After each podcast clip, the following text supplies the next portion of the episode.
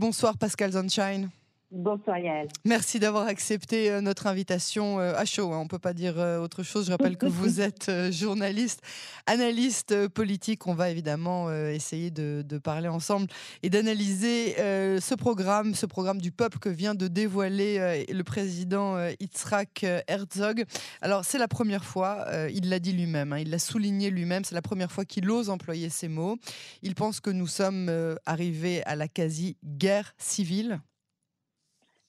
Des mots terribles de la part du chef de l'État. Clairement, euh, il est allé crescendo au cours de ses interventions de ces dernières semaines, euh, là pour expliquer qu'on est effectivement au bord du gouffre et que cette guerre civile n'est plus une option théorique ni rhétorique, mais que la menace est réelle. Euh, et euh, Yitzhak Herzog s'appuie sur, explique-t-il, les milliers d'entretiens qu'il a eus avec des, des citoyens israéliens, qu'il s'agisse d'acteurs politiques, de, de, de, la, de la société civile, de simples citoyens, où il, constate effectivement des, des, divisions qui se sont creusées dramatiquement au cours de ces dernières semaines et qui expliquent sa motivation à aller jusqu'au bout avec ce fameux plan du peuple dont on comprend qu'il n'est accepté par personne à l'heure qu'il est.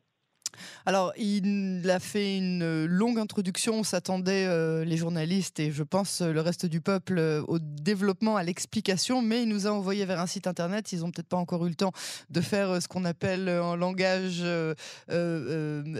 professionnel du SEO, c'est-à-dire l'optimisation de, optimisation pardon, de moteurs de recherche. Donc, ça a été assez compliqué, mais vous, vous l'avez trouvé, ce, ce, programme du peuple. Qu'est-ce qu'il qu'est-ce qu'il avance, euh, notamment sur euh, les lois fondamentales?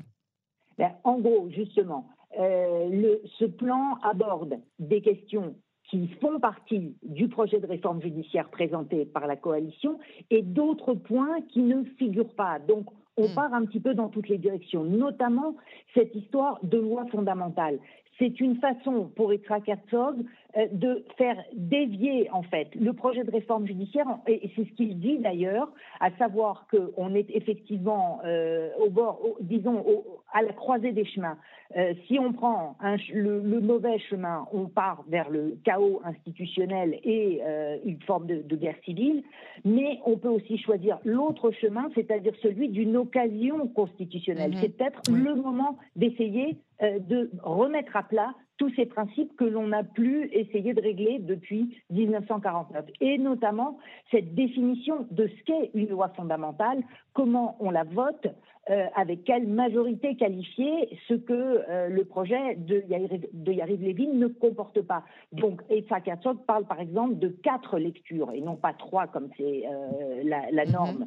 Et en disant que les trois premières lectures doivent être adoptées à la majorité absolue et que la dernière, la quatrième, doit être validée par 80 députés sur 120, donc les trois quarts de la Knesset, ce qui permettrait à ce moment-là euh, de, ne, de ne plus avoir recours à la Cour suprême. La Cour suprême ne statuerait plus, ce qu'elle de toute façon n'a jamais fait, sur la validité d'une loi fondamentale, puisque cette loi fondamentale serait votée là par une majorité qualifiée de la Knesset. Ça, c'est le premier point.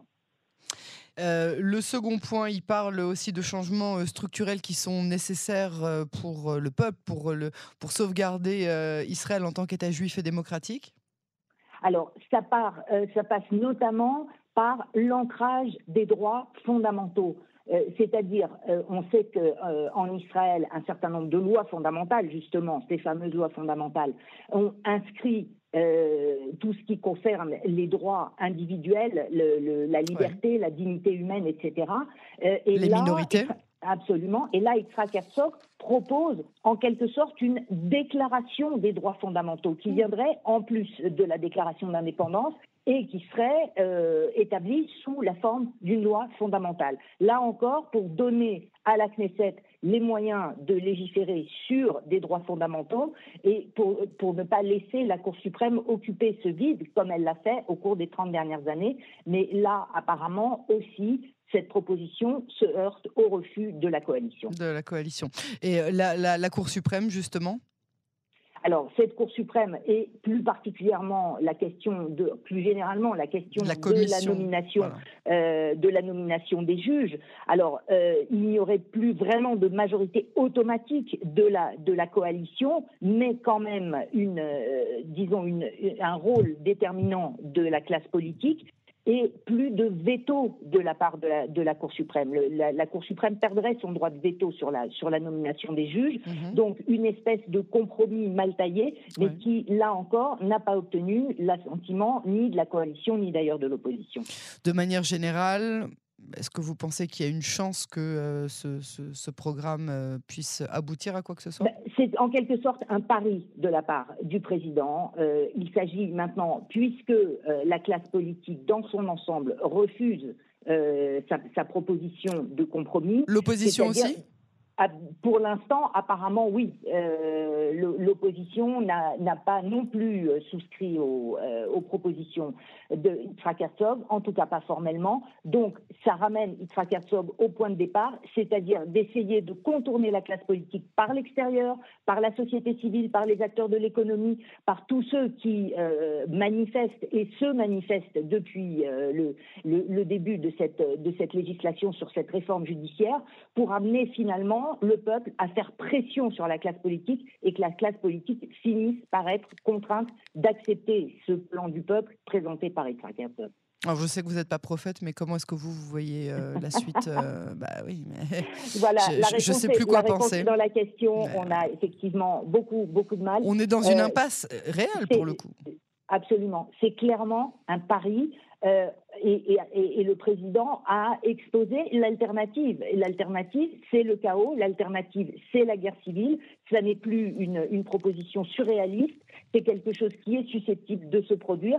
En fait, euh, c'est une espèce d'appel à réveiller l'ensemble des citoyens euh, et à faire comprendre à la classe politique qu'il faut maintenant, d'une manière ou d'une autre, arriver à trouver une solution amiable maintenant à l'amiable. C'est euh, quelque chose qu'on aimerait beaucoup euh, pouvoir euh, entrevoir dans les, une solution à l'amiable dans les, dans les semaines à venir, dans les jours à venir. On en a bien besoin en Israël. Pascal Zonshine, merci beaucoup pour cette analyse. À très bientôt sur les ondes de Canon français. À bientôt.